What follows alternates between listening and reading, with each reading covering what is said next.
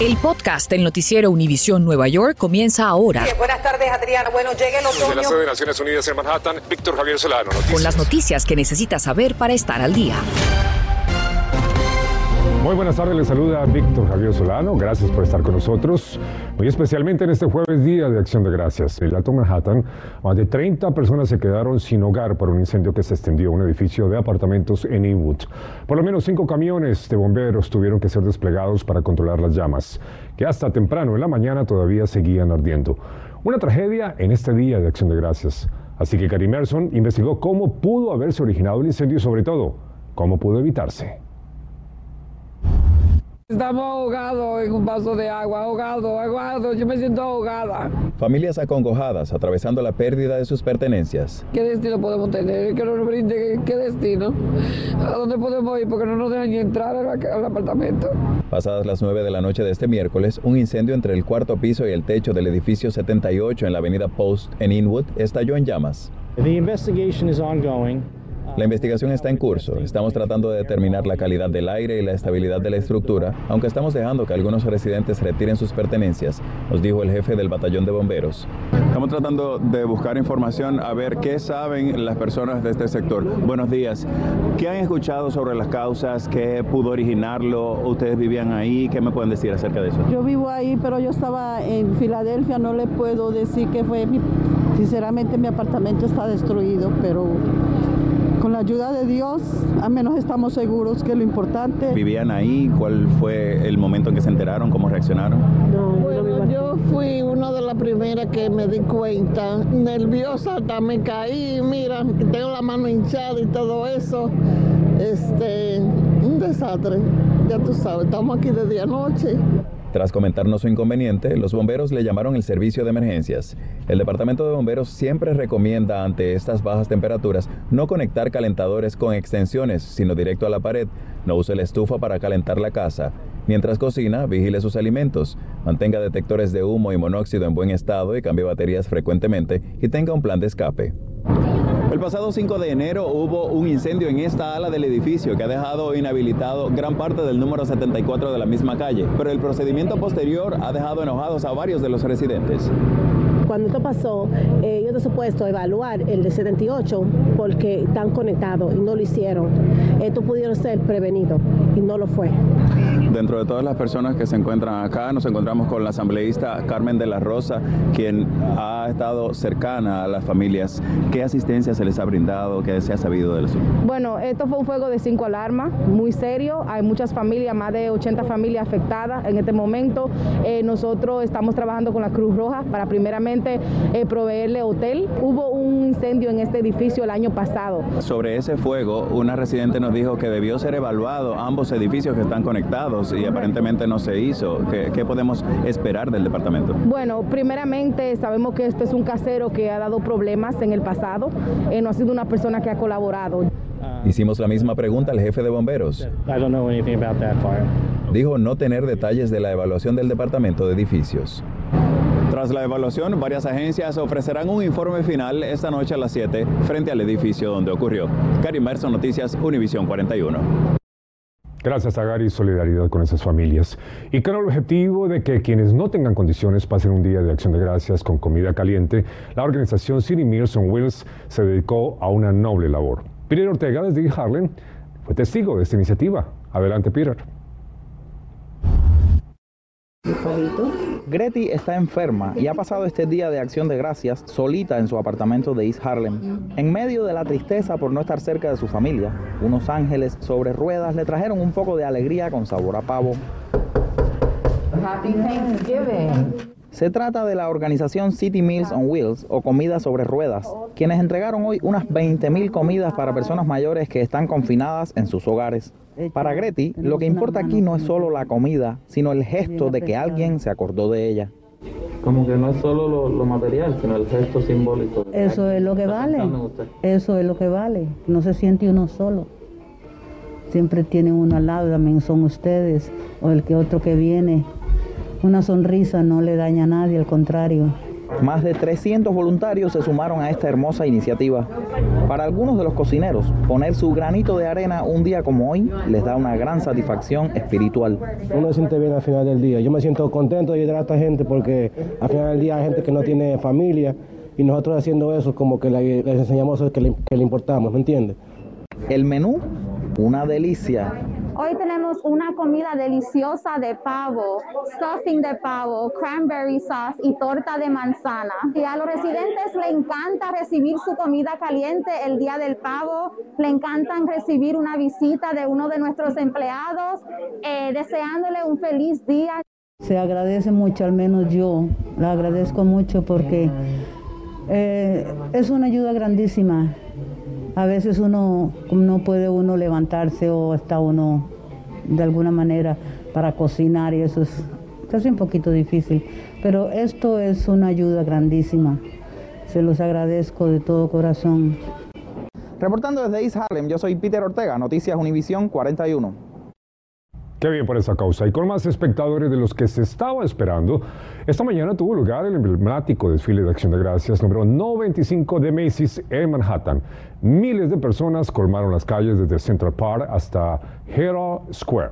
El colorido espectáculo exhibió 15 globos gigantes, 28 carrozas, 36 muñecos inflables, 9 bandas musicales, distintas celebridades, grupos de bailarines, incluyendo la participación del ballet hispánico School of Dance. Infórmate de los principales hechos que son noticia, aquí en el podcast del noticiero Univisión Nueva York. Estas celebraciones y aglomeraciones que se esperan pudieran ayudar a aumentar los casos de contagio de COVID-19. En Nueva York, la gobernadora Hochul advirtió que de ser así podrían volver algunas restricciones. Filippo Ferretti nos explica cuándo saber sobre un repunte de contagios. Gracias y muy buenas tardes y feliz eh, Día de Acción de Gracias, un día en que muchos decidieron eh, reunirse con sus familias o quizás participaron aprovechando del, eh, del buen día para poder disfrutar del tradicional desfile de Thanksgiving por las calles de Manhattan. Pero estos eventos pueden tener repercusiones en el número de los contagios por coronavirus. Y por ejemplo, si miramos a los últimos números de los CDC, las infecciones por coronavirus están en un aumento del 10% en 35 estados y esto incluye también el estado de Nueva York y el estado de Nueva Jersey. También sube el número de hospitalizaciones y los CDC piensan que para la Navidad pueda aumentar y subir hasta los 800 mil las personas fallecidas por coronavirus. Sin duda, estos eventos no ayudan en la lucha contra la pandemia, especialmente si usted no está vacunado. Y se acercan días de fiesta, la Navidad, fin de año, y este fin de semana, fin de semana de compras por el Viernes Negro. Entonces, la recomendación de las autoridades es sin duda vacunarse. Eh, aquí en la ciudad de Nueva York, el 68% de las personas está completamente vacunadas, número que sube hasta el 77% de las personas que han recibido por lo menos una dosis. Les quiero recordar que todos pueden eh, recibir la tercera dosis de la vacuna contra el coronavirus si eh, ha recibido por lo menos dos y han pasado seis meses de la última. La vacuna es gratuita y segura. Entonces, eh, ya lo sabe, si quiere pasar la Navidad en familia y disfrutar, la vacuna es sin duda la mejor opción, según eh, comentan los expertos. Y esa es toda la información que comparto con ustedes esta tarde desde Washington Heights. Yo soy Filippo Ferretti seguimos con más. Bueno, el Día de Acción de Gracias, sin lugar a dudas, será diferente este año. Gracias a la masiva vacunación, la reapertura de negocios y la actividad en las calles es prácticamente normal. Sin embargo, hay familiares y amigos que ya no están entre nosotros. Más temprano hablé con la psicoterapeuta Lorena Amador para preguntarle, entre otras cosas, cómo sobrellevar este día tan cargado de emociones, muchas veces dolorosas. Psicoterapeutas son muchas las familias que para esta celebración de acción de gracias, festivos de fin de año, sencillamente no pueden celebrar. Les queda difícil porque están en duelo. Estamos pasando por una pandemia, han perdido a sus seres queridos, también por otras enfermedades, por otras situaciones. ¿Cómo manejar esta situación? Bueno, primero que nada, muchísimas gracias por la invitación y tienes muchísima razón. Estamos pues afrontando muchas emociones, hay muchas familias que tienen muchas pérdidas, lo ha dicho, no solamente por el COVID, sino por otras razones. ¿Cómo sabemos que una persona está pasándola pues mal y está tal vez con síntomas de depresión y tal vez no nos hemos dado cuenta? Es que la persona pues tiende a aislarse, la persona tiende a quedarse encerrada, le haces muchas invitaciones, te cancela a último momento, también la persona tiende a llorar mucho, tiene muchas memorias en este momento, muchos recuerdos de, de, de estas pérdidas, de sus seres queridos que han perdido entonces no es muy fácil sobrellevarlo. Obviamente es una situación que no se supera de un día para otro.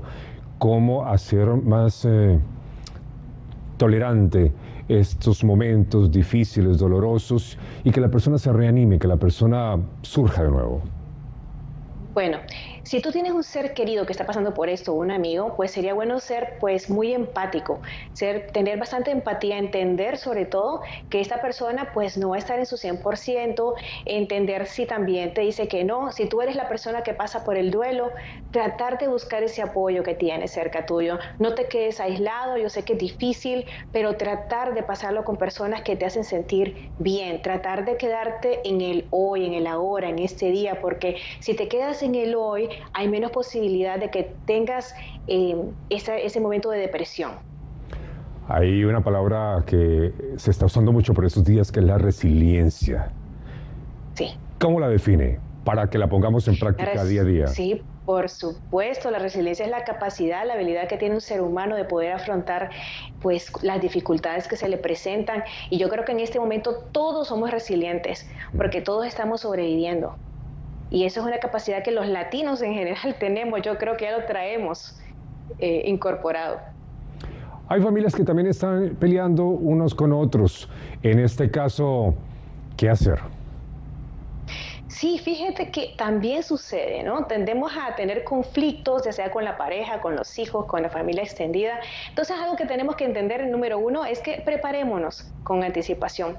Segundo, hablemos antes de que recibamos los invitados o antes de que nosotros vayamos a la casa de que nos invitaron, a no tocar ciertos temas que pueden ser detonantes, detonantes de conflicto. Evitemos hablar de política, ya sea de nuestro país de origen o de este país. No hablemos de religión, no toquemos temas personales, no hagamos tampoco comentarios sobre peso, vida personal y tratemos, como lo dije anteriormente, de tratar de eh, disfrutar el momento que tenemos con las personas que realmente escogimos para pasar este día respetando las diferencias de pensamiento de uno y de otro y así un ambiente de mucha más armonía, ¿verdad?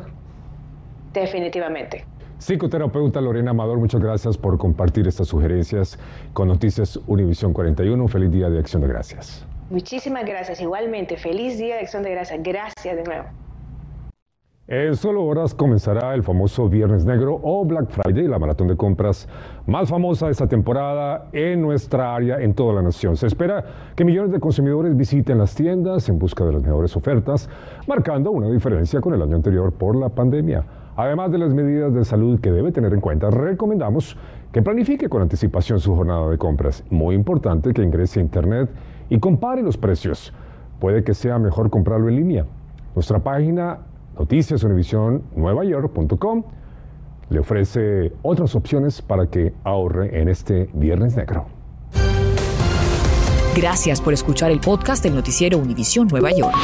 Puedes descubrir otros podcasts de Univisión en la aplicación de Euforia o en univision.com diagonal podcasts.